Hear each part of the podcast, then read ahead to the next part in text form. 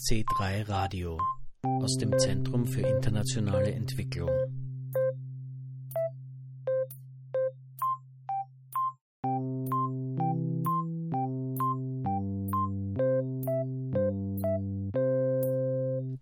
Am 22. Mai 2014 ist im C3-Zentrum das Euro-Memorandum 2014 präsentiert worden. Wir berichten heute von dieser Veranstaltung der ÖFSE, die in Kooperation mit Beigewum und der Wirtschaftspolitischen Akademie stattgefunden hat.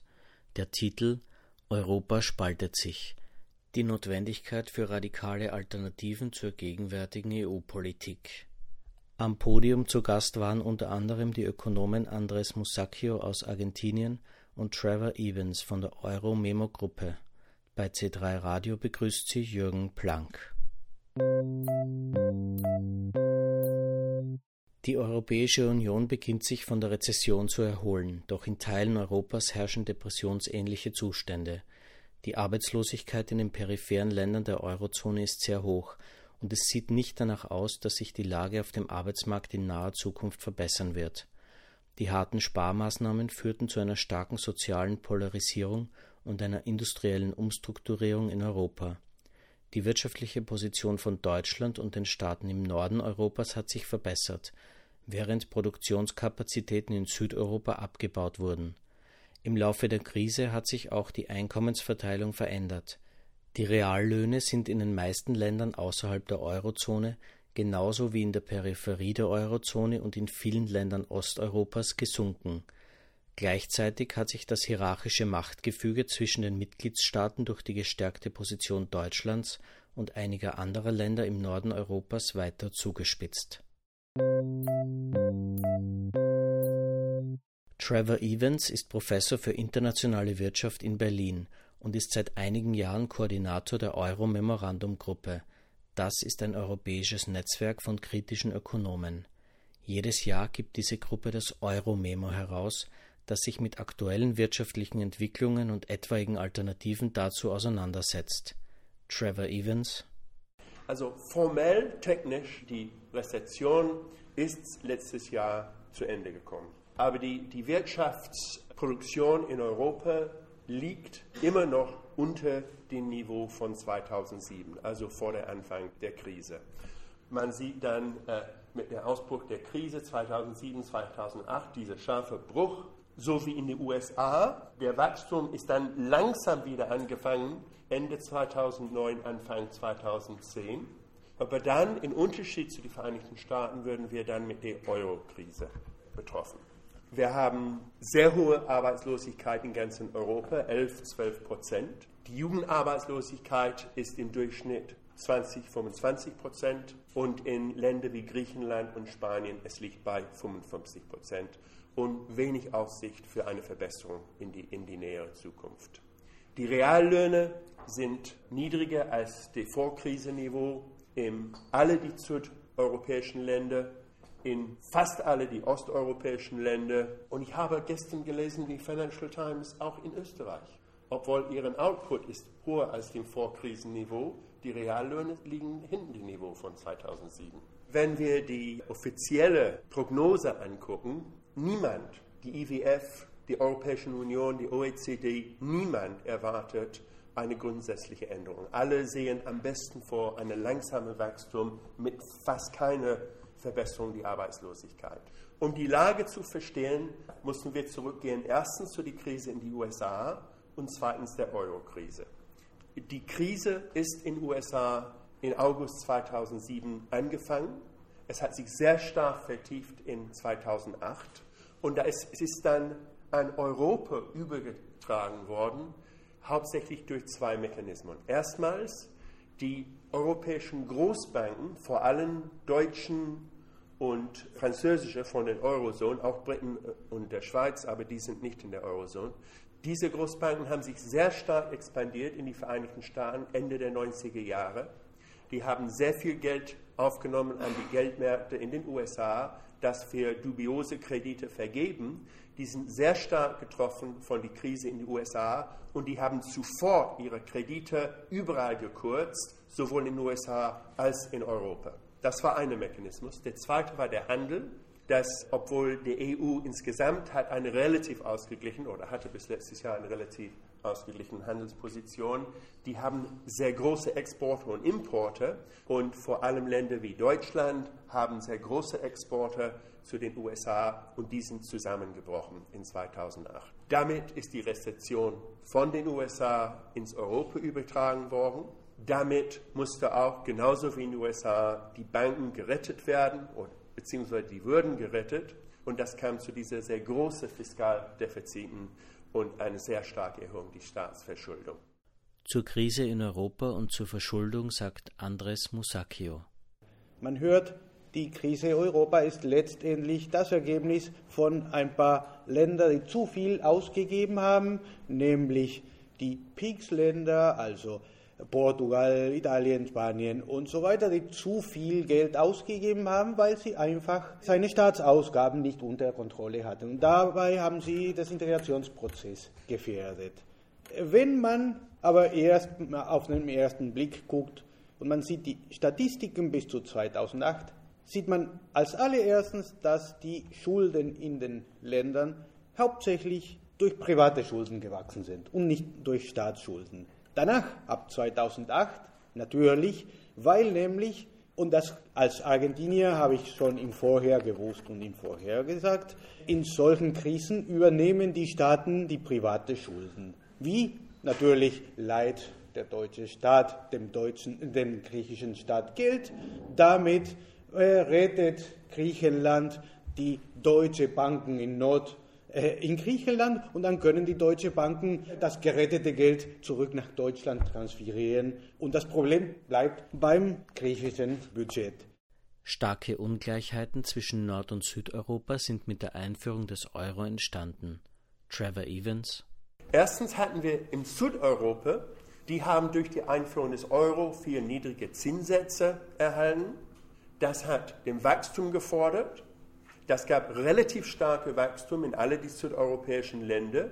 Damit kamen Anstiege in die Nominallöhne, nicht unbedingt in die Reallöhne, aber in die Nominallöhne. Und mit dem Wachstum, die Anstiege in die Lohne, es würde mehr importiert und die haben sehr starke Handelsdefizite entwickelt. Im Norden Europa, hatten ganz die Gegenteil.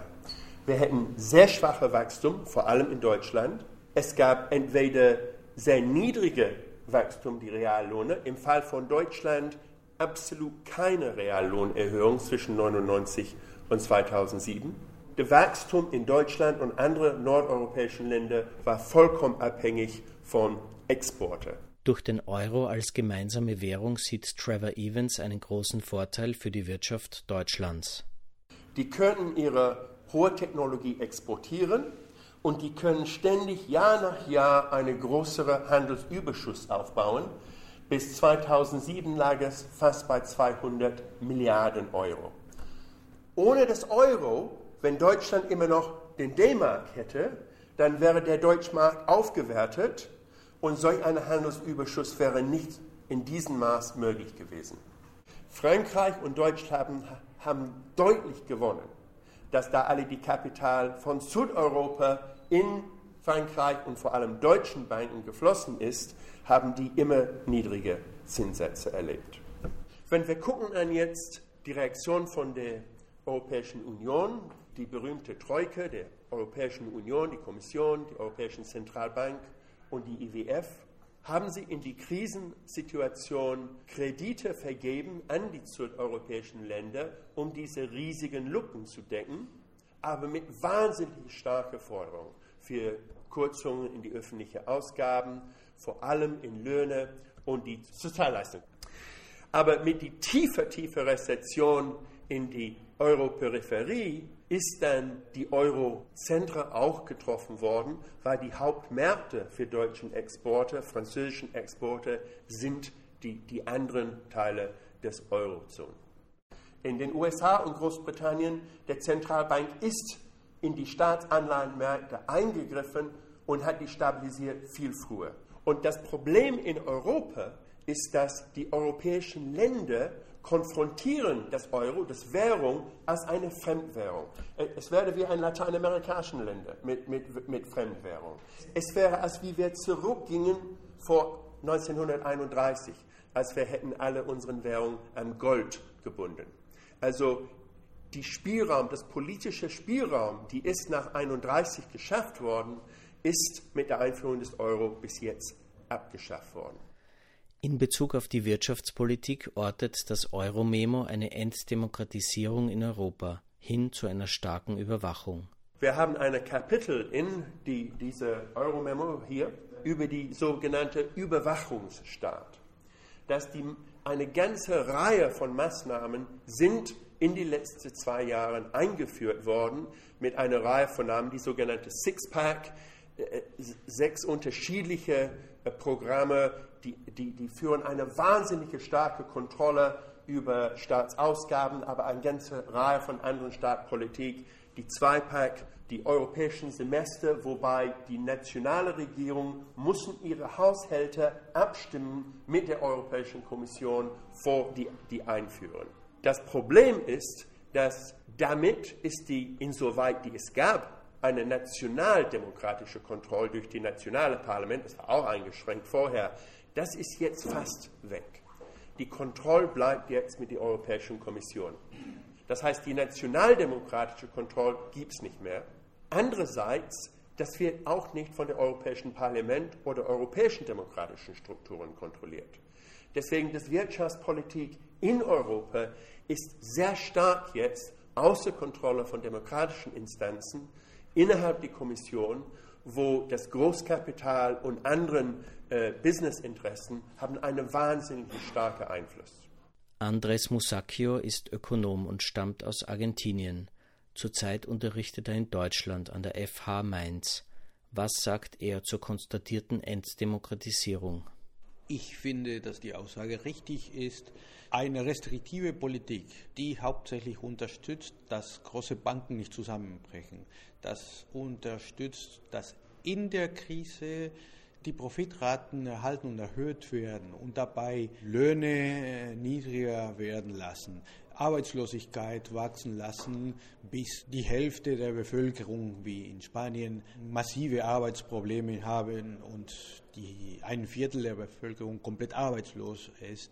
Das sorgt natürlich für Unruhe und da muss man antidemokratisch agieren. Einerseits. Andererseits die Restriktionen äh, auf politische, äh, also Wirtschaftspolitik zum Beispiel, äh, also Sparpakete und keine expansive Politik und das, und das gebunden an Verträge, die eingrenzen, wie viel man ausgeben kann, wie viele Schulden man äh, haben kann, was für ein Defizit, wenn überhaupt, man haben darf und so, grenzt der Spielraum der Gesellschaften sehr, sehr stark ein, um Politiken, die eventuell demokratisch entschieden werden könnten. Und dann, dann sind solche Verträge, solche restriktive Verträge auch Demokratie einschränkend.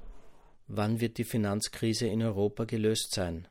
Äh, sobald ein neues Integrationsprozess in Gang gesetzt wird, äh, mit anderen Grundlagen als der heutige, der zur Krise gebracht hat. Der erschöpft zu sein scheint, meines Erachtens.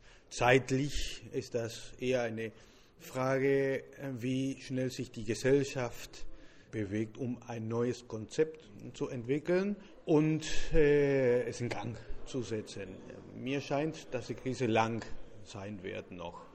Wenn wir von neuen Konzepten für eine Gesellschaft reden, könnte Europa vielleicht etwas von Lateinamerika lernen. Dort gibt es ja Gesellschaften, die völlig anders leben. Zum Beispiel im Andenraum kann man ja äh, nur dann als Gemeinschaft überleben, wenn man gemeinschaftlich agiert als Kommunität.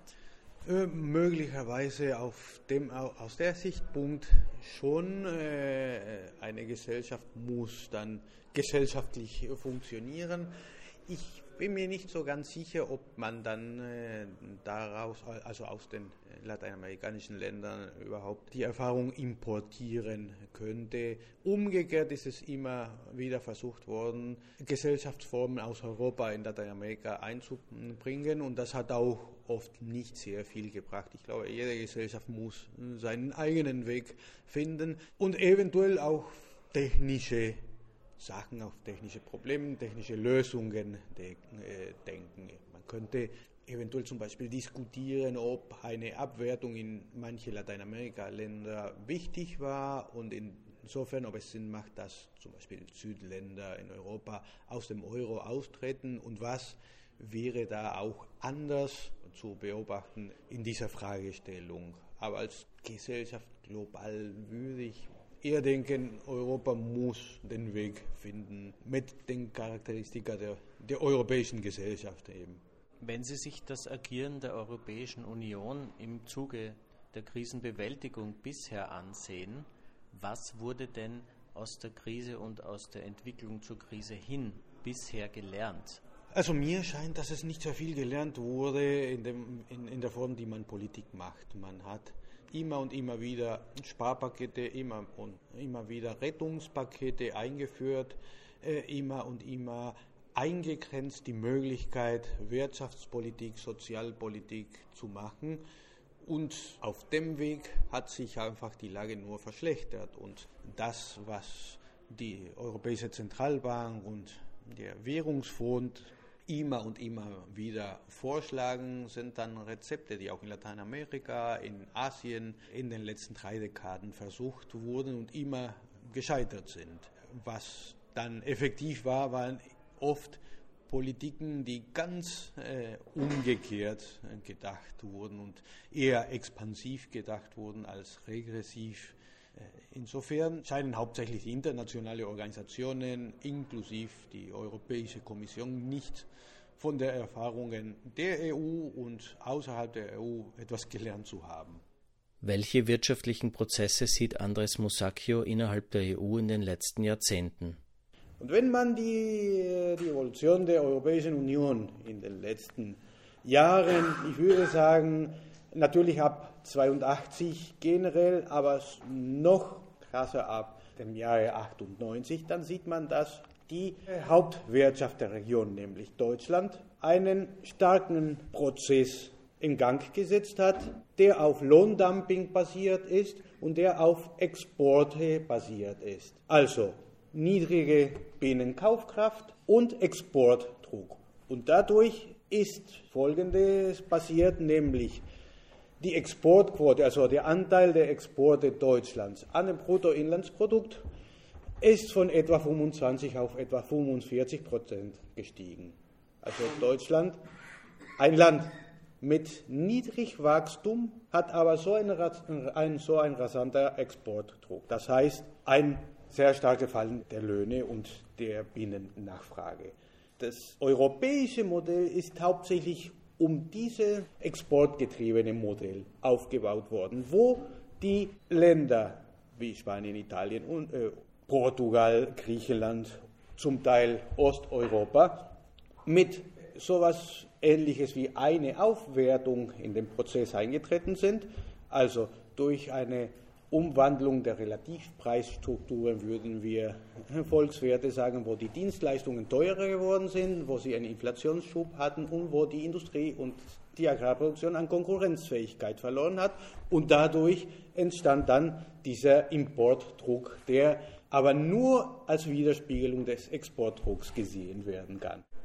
Andere meinen auch, dass man sich von der Idee des beständigen Wachstums einfach verabschieden müsste wäre sicher auch im Sinne der Umwelt. Was halten Sie denn davon? Das ist äh, eine Diskussion, die räumlich stattfinden muss. Für gewisse Regionen Europa global und hauptsächlich Länder wie Österreich, Deutschland, Frankreich ist es klar, dass die Produktion, die Reichtum, die die Gesellschaft jährlich schöpft, genug ist, um, genug, um, um, um gut genug zu leben. Insofern wäre in solchen Ländern sinnvoll. Wenn man aber in Ländern wie, Bolivien, wo der Brutto pro Kopf Einkommen, das, was die Gesellschaft schöpft Jahr zu Jahr, so niedrig ist, ist diese Diskussion nicht, nicht machbar. Erst, erstmal muss man genügend äh, Reichtum zur Verfügung haben, um wohl leben zu können. Und dann käme auch diese Diskussion in Frage, weil nämlich letztendlich sind Ressourcen zum Teil erschöpfbar und erschöpft. Und dann äh, macht das auch Sinn, dass man die Diskussion einbringt. Aber wie gesagt, das ist sehr stark abhängig von den äh, Nationen und den Regionen, die die, Diskus die Diskussion führen. Welche Vision hat Andres Musacchio für die Zukunft Europas? Also wenn Europa diese Politik weiterhin treibt, wird dann die Gesellschaft mehr und mehr gespalten sein. Die Armen werden ärmer werden, die Arbeitslosigkeit wird sich weiterhin erhalten, das Kapital wird weiter sich, äh, weiterhin sich aufbauen mit auch regelmäßige Krisen, wobei ich mir vorstellen kann, dass die Krise gerade so tief ist, dass die ganze Strukturen in Frage setzt. Und äh, insofern kann ich mir vorstellen, dass es in den nächsten 20 Jahren zu tiefe Strukturveränderungen kommt. Diese Veränderungen sind natürlich sehr abhängig von Projekten, von Ideen und von Kräfteverhältnissen.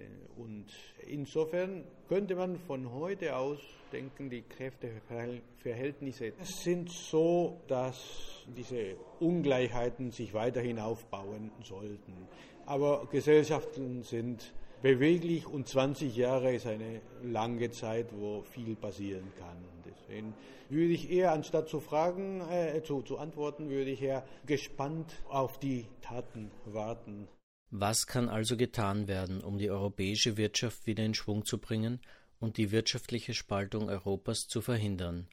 Dazu Trevor Evans von der Euro-Memo-Gruppe. Die Strukturen, die sind durch die Europäische Union unter die Druck des Großkapitals, haben eine Situation geschafft, die ist wahnsinnig, wahnsinnig schlecht. Und die Aussichten, die Aussichten sind deprimierend, finde ich. Also ähm, wir sind relativ schwach, die Gewerkschaften sind schwach, die soziale Bewegungen haben gute Ideen, aber die sind schwach. Und die Aussicht ist eine andauernde wirtschaftliche Stagnation mit hoher Arbeitslosigkeit. Wenn irgendwas nicht ändert, Deswegen die dringende Notwendigkeit, solchen Diskussionen zu führen. Ich weiß nicht, ob wir die richtige Politik da haben. Wir versuchen zu diskutieren, was ist falsch, was könnte man anderes machen. Unsere Vorschläge für die Peripherieländer sollen überhaupt nicht nur schadungsbegrenzend sein. Wir sehen zugute von diesen Ländern, aber für das europäische Projekt die dringende, dringende Notwendigkeit, diese Polarisierung zu beenden. Deswegen betonen wir die Notwendigkeit von einer Industriepolitik, die wird auf verschiedene Ebenen, aber einschließlich auf die europäischen Ebene, um diese zu, zu transformieren. Es gibt keine Chance für Länder wie Portugal, wettbewerbsfähig zu sein durch niedrige Löhne. Also Kambodscha, Bangladesch, die werden immer niedrige Löhne anbieten. Das, das ist eine Sackgasse für europäische Länder.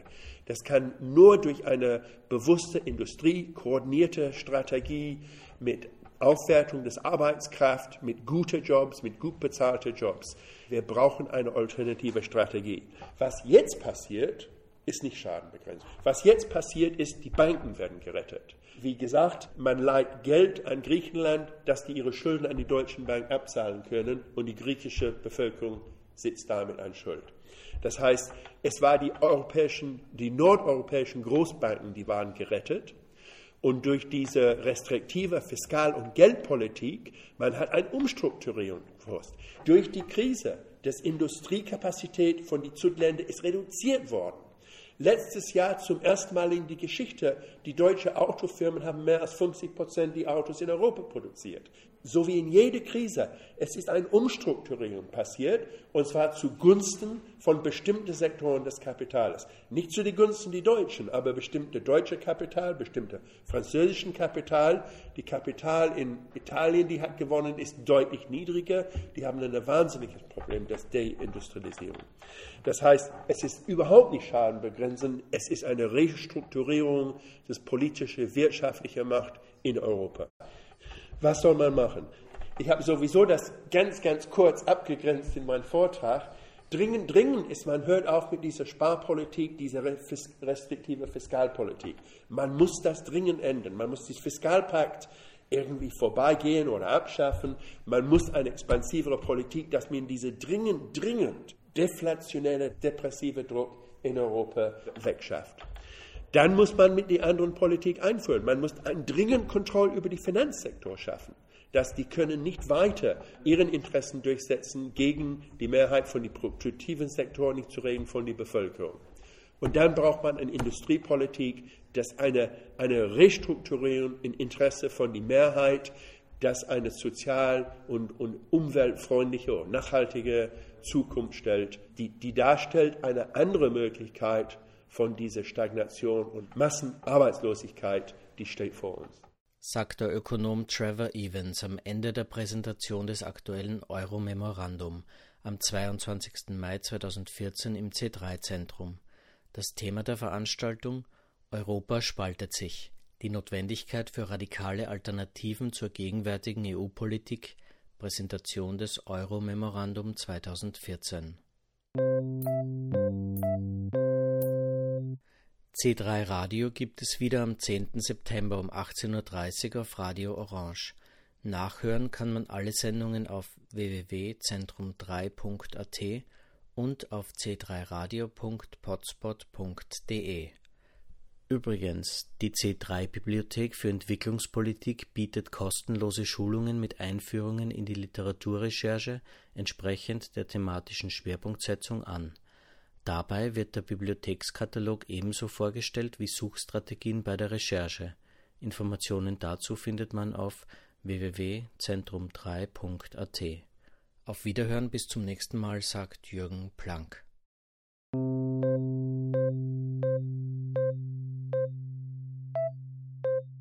C3 Radio aus dem Zentrum für internationale Entwicklung.